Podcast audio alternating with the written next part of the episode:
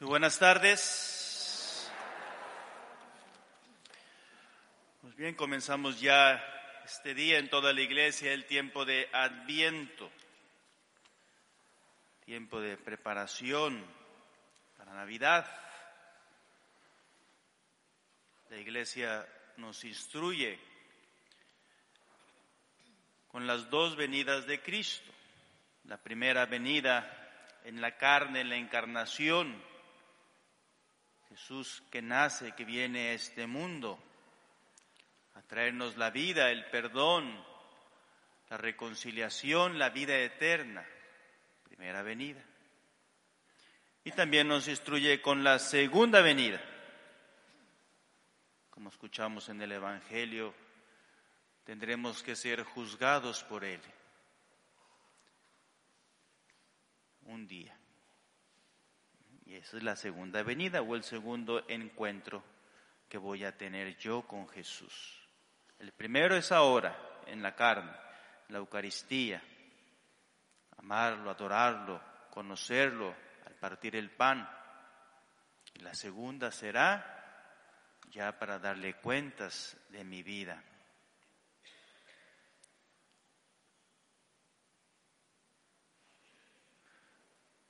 Dios nuestro Señor le puso a Adán y Eva un mandamiento. Se han de acordar Génesis capítulo 3. No coman del árbol que está en medio del jardín. El día que lo coman, morirán. Les puso su mandamiento, obedezcan, les dijo.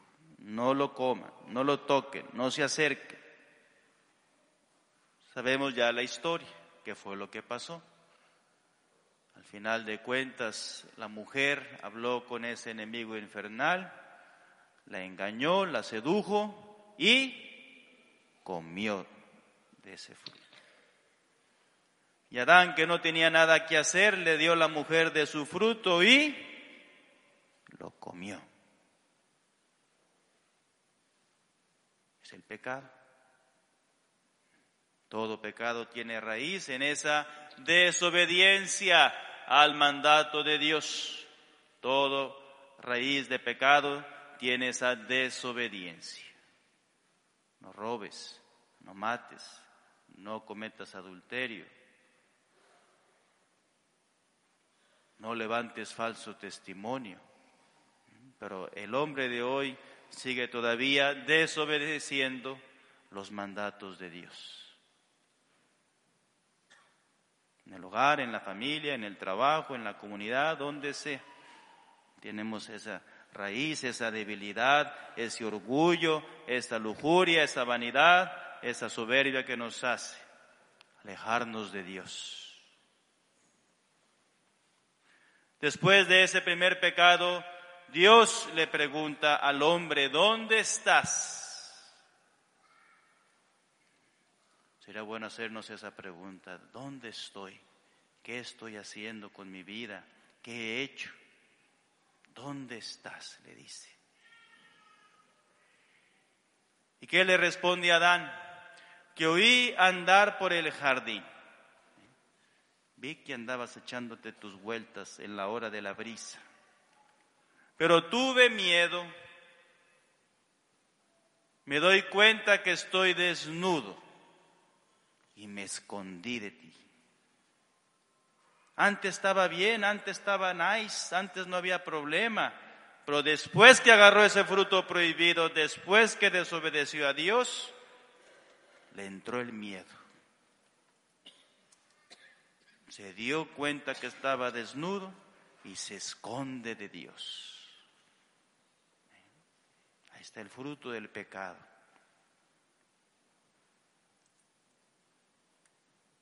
Y Dios le pregunta, Dios escarba, Dios quiere ver las raíces de tu comportamiento, de tu actitud.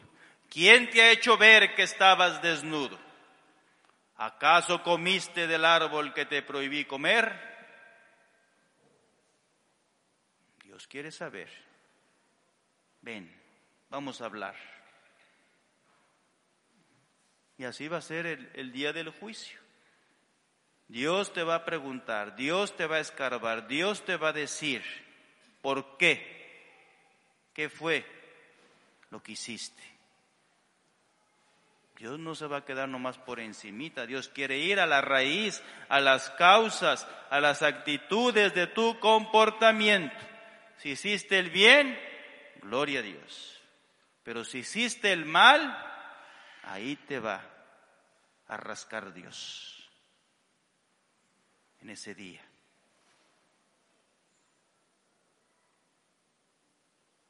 Y el hombre le dice, la mujer que me diste por compañera, me dio de ese árbol y comí. Ahí de nuevo la mujer. Ahí va con la mujer.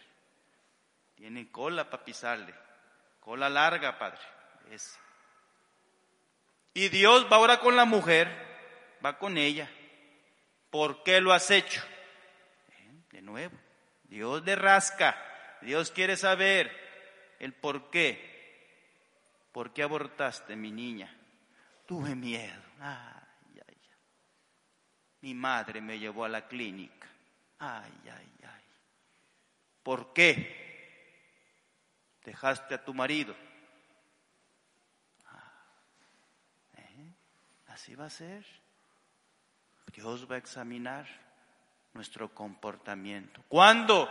Ese día que va a llegar, el día del juicio. ¿Por qué lo hiciste, mi niña? Bueno, hacernos esas preguntas. ¿Qué dice la mujer? La serpiente que me diste me sedujo y comí. Ay, de nuevo, ese enemigo infernal siempre quiere que desobedezcamos a Dios, que nos alejemos de Dios que me llene de miedo, de desnudez, de vergüenza, que me esconda de Dios. Y es ahí donde Dios le da la sentencia a esa serpiente. Por haber hecho esto, maldita seas entre todas las bestias de la tierra y los animales del campo. Ahí le llega la sentencia y habrá enemistad entre ti y la mujer, la mujer, María Santísima. Entre tu linaje y su linaje, Él te pisará la cabeza.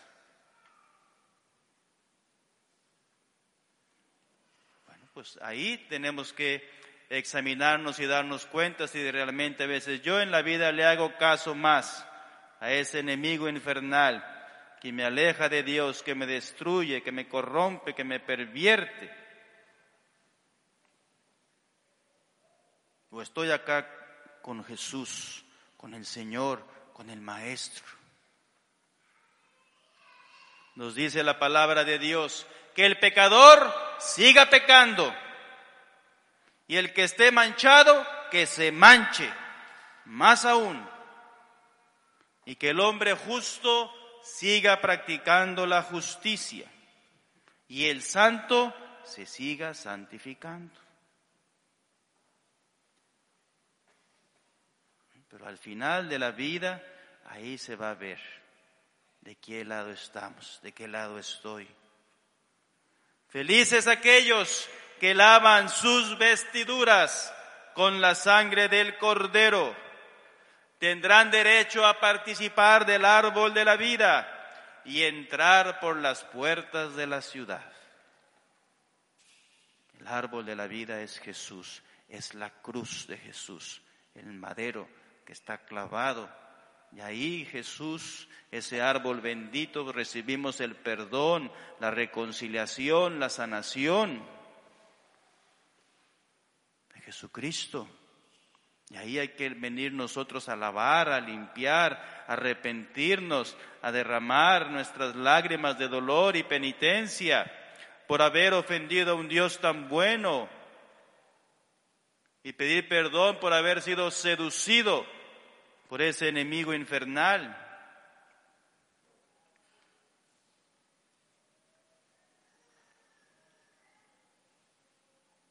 Y es lo que tenemos que hacer en nuestra vida lavarnos liberarnos, limpiar nuestra alma con la sangre de Jesús y no dejar que ese enemigo que me hace la guerra y que me destruye y que me corrompe, no dejar que entre conmigo, que se aleje de mí. Y claro que habrá señales en el sol, la luna, las estrellas. Los pueblos serán presa de la angustia ante el rugido del mar y la fuerza de las olas. Hace ya varios años, saben, ya hubo una temporada que cayeron muchos tsunamis allá en Indonesia, allá en Japón. Año 2004, en diciembre hubo uno allá en Indonesia, en 2012 hubo otro allá por, en Japón. Y se ven ahí los vídeos, ¿verdad? Cuando entra la ola así, ¡Sas! Están ahí la gente en el hotel, en, la alberca, ahí están todos. Y nomás se ve aquella ola que viene así. Y va reventando las palmeras y va llenando así, ¡sas! Y va pegando. Ahí los americanos les gusta mucho grabar eso, ¿verdad? Video y todo ahí. Y ahí se ve una pareja de ancianos.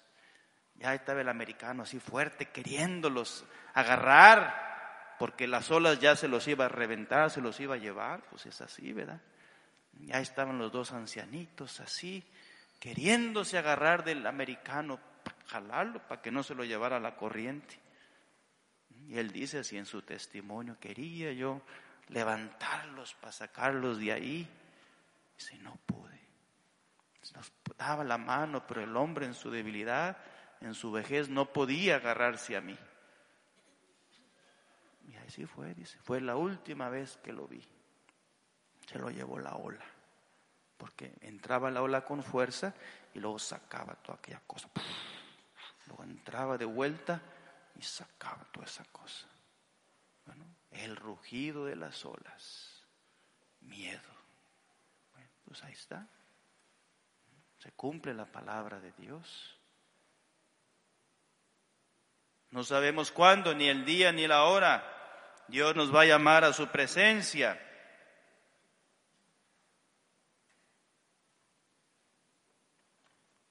Yo soy el alfa y la omega, el primero y el último, el principio y el fin.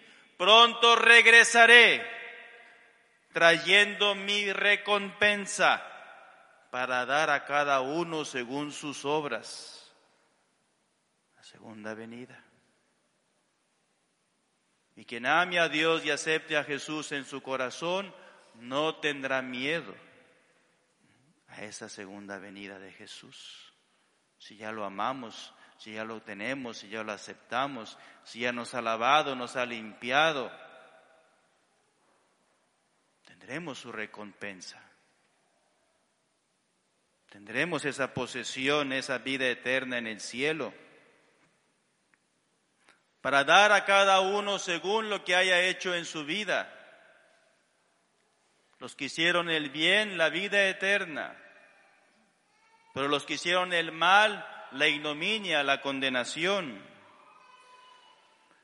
Verán al Hijo del Hombre venir sobre la nube con poder y majestad. Ya no vendrá con amor y misericordia vendrá con su justicia. Y ahí donde cada uno tendrá que comparecer ante Él. Y nos alerta el Señor en su palabra, tengan cuidado de no dejarse seducir por los excesos, por la embriaguez, por las preocupaciones de la vida y a veces nosotros, el mundo de hoy nos envuelve mucho en sus cosas, en sus fiestas, en sus parrandas, en sus pérdidas de tiempo, en sus placeres. Y uno le sigue, le sigue la corriente del mundo, las malas influencias, las malas amistades. Ahí podemos perdernos, ahí podemos desobedecer los mandatos de Dios las adicciones, los placeres, las borracheras, las preocupaciones de la vida por el trabajo, por el tener más y más y más. Pero por dentro, por el alma, no está bien alineada al querer de Dios, no está en paz, no está reconciliada.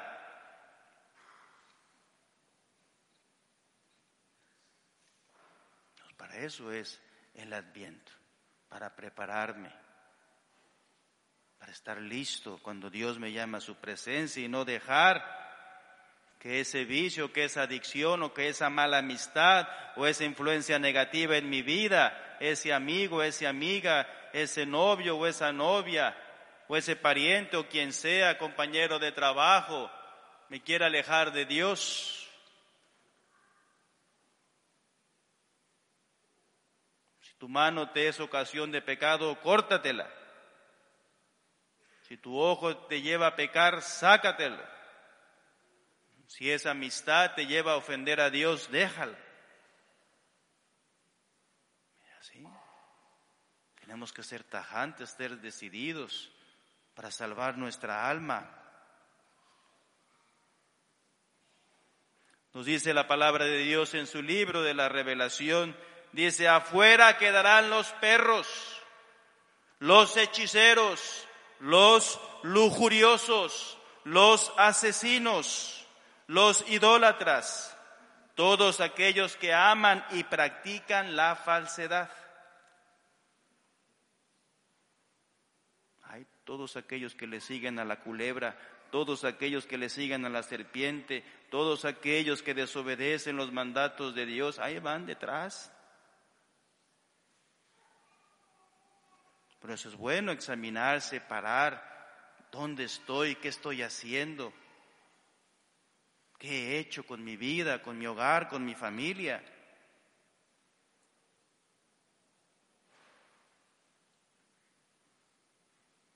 Y bien nos dice San Pablo, tenemos que ser fortalecidos en los corazones, en la santidad y poder presentarnos irreprochables delante de Dios.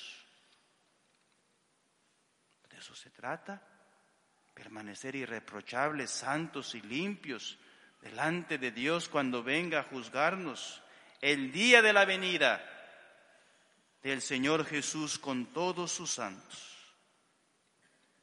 Estén prevenidos y oren continuamente, incesantemente, para quedar a salvo de todo lo que va a pasar y poder comparecer seguros de pie ante el Hijo del Hombre. Bueno, pues de eso se trata, de prepararnos para una buena muerte, de prepararnos ya en vida, en la santidad y en la fidelidad para comparecer, al menos verlo a la cara.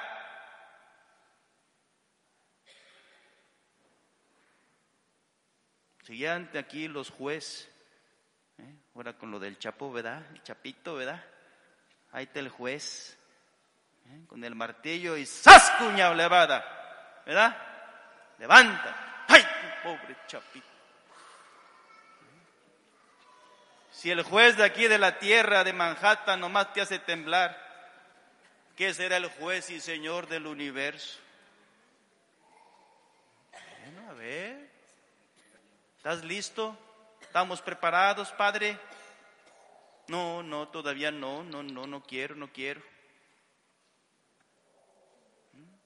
Permanecer, dice, seguros, de pie, irreprochables. La segunda venida, el día del juicio, que voy a comparecer ante Dios en mi vida. Poder mirar a la cara y ahí va a comenzar el examen. Ahí te va a preguntar, ¿qué hiciste? ¿Qué pasó aquí? ¿Por qué hiciste eso? ¿Y qué cara voy a tener yo para hablarle, para decirle? Nunca fui a la misa, nunca me casé por la iglesia, menos me confesé. Te va a preguntar los mandamientos, dime los mandamientos. Nada, nada.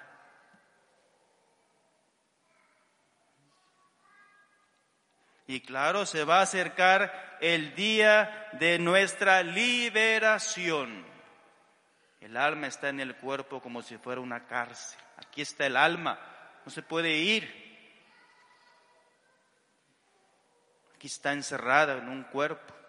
Y claro, la liberación es esa, cuando uno entrega su alma, su cuerpo a Dios por la muerte, uno muere, pues ya el alma se libera, va al encuentro de Dios va a la presencia de Dios, va a ser juzgada por Dios. Ya ese día, el día de nuestra muerte, llegará la liberación.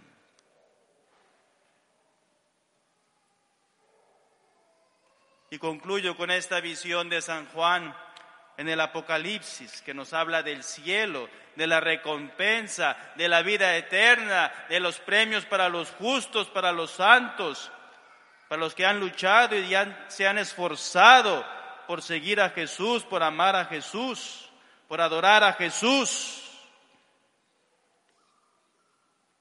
El ángel le muestra a San Juan un río de agua de vida, claro como el cristal, que brotaba del trono de Dios y del Cordero. Ahí ya no habrá maldición, Ahí el trono de Dios y del Cordero estará en la ciudad y sus servidores lo adorarán. Ellos contemplarán su rostro cara a cara y llevarán su nombre en la frente.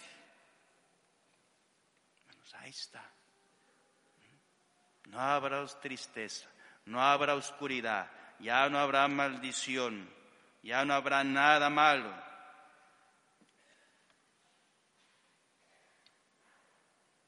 No habrá ya noche, ya no faltará la luz, porque el Señor Dios los va a iluminar y reinarán con Él para siempre. ¿Quién quiere ir? Levante la mano. Levanten la mano si quieren ir para allá. Levanten la mano a ver quién quiere ir para allá. Ah, si quieres ir para allá, ¿verdad? ¿Ya te confesaste? Ah, ¿Ya te casaste por la iglesia? ¿Ya dejaste la borrachera? No, pues. ¿Ya dejaste la querida? No, pues menos, padre. Eh, a ver, a ver. A ver, a ver, a mover la colita, ¿verdad? Como dicen por ahí. ¿eh? Pues de eso se trata, ¿verdad? De llegar a ese trono de Dios, el ver el rostro de Dios cara a cara, el contemplar la vida eterna, como lo dijo Jesús, aquel buen ladrón, ¿verdad? Hoy estarás conmigo en el paraíso. Vengan benditos de mi Padre a tomar posesión del reino. Ah, pues eso se trata. A eso le tiramos en oración, en vigilancia, estar preparados, luchar, levantarse, continuar adelante siguiendo a Jesús, amando a Jesús, adorando a Jesús no dejar que ese enemigo infernal que me hace la guerra y me hace la lucha, me quiera alejar de la iglesia, alejarme de Dios. No, Señor, hazte para allá, dile, hazte para allá, Barrabás, no te me acerques.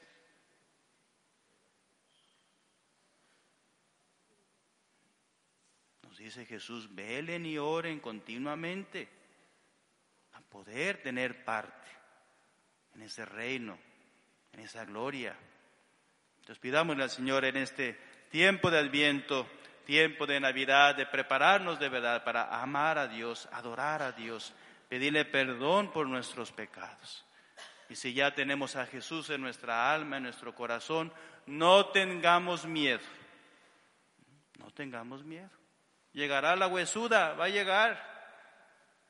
Pero ya ahora hay que prepararnos, estar en paz, estar reconciliados cuando Dios nos llama a su presencia, pues pueda yo presentarme de pie, en paz, seguro. Gracias Señor, gracias por la vida, gracias por la familia, gracias por lo que me has dado. Estoy listo, estoy pronto. Amén.